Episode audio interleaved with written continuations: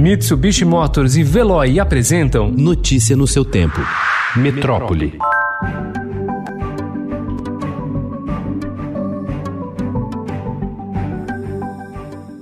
Os médicos temeram pelo pior. Um novo vírus muito contagioso se somaria a todos os outros patógenos respiratórios que costumam circular nessa época do ano, atingindo sobretudo as crianças. Mas a realidade se mostrou bem diferente. A ocorrência dessas outras doenças caiu em mais de 70%. As internações de casos pediátricos graves foram reduzidas em 80%.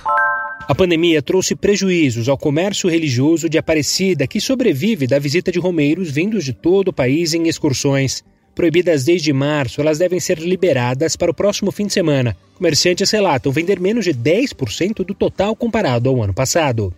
O Brasil chegou ao seu centésimo sexagésimo segundo dia seguido com a média móvel diária de mortes por Covid-19 acima dos 300 óbitos, valor alcançado apenas por 10 países e superado rapidamente pela maioria deles. Por aqui atingimos essa marca em 28 de abril e desde então nunca mais saímos desse patamar. O único país em situação pior do que a nossa são os Estados Unidos, que registraram números parecidos um mês antes e ainda mantém índices elevados de óbitos pela doença. Após ser alvo de críticas, o ministro do Supremo Tribunal Federal, Marco Aurélio Melo, defendeu ontem sua decisão de soltar o traficante André do Rep, medida depois suspensa pelo presidente da corte, Luiz Fux. A revogação veio após o detento sair da prisão e agora André está foragido. Melo afirma ter baseado liminar em nova regra do Código de Processo Penal, incluída em 2019 no pacote anticrime. Parlamentares já falavam ontem na necessidade de mudar a lei. Melo ainda atacou Fux e disse que reverter soltura implementa autofagia no Supremo Tribunal Federal, o que fragiliza a corte.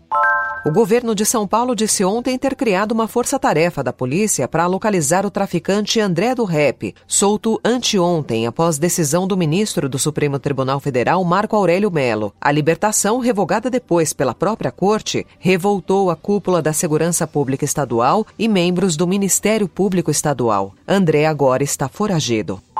Há apenas um mês, na chefia do Centro Nacional de Prevenção e Combate aos Incêndios Florestais do IBAMA, José Carlos Mendes de Moraes pediu exoneração do cargo na última sexta-feira.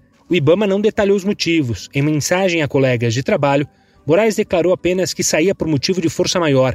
A saída ocorre no momento em que o Pantanal tem o recorde de queimadas. Notícia no seu tempo. Oferecimento: Mitsubishi Motors e Veloy. Se precisar sair, vá de Veloy e passe direto por pedágios e estacionamentos. Aproveite as 12 mensalidades grátis. Peça agora em veloy.com.br e receba seu adesivo em até 5 dias úteis. Veloy, piscou, passou.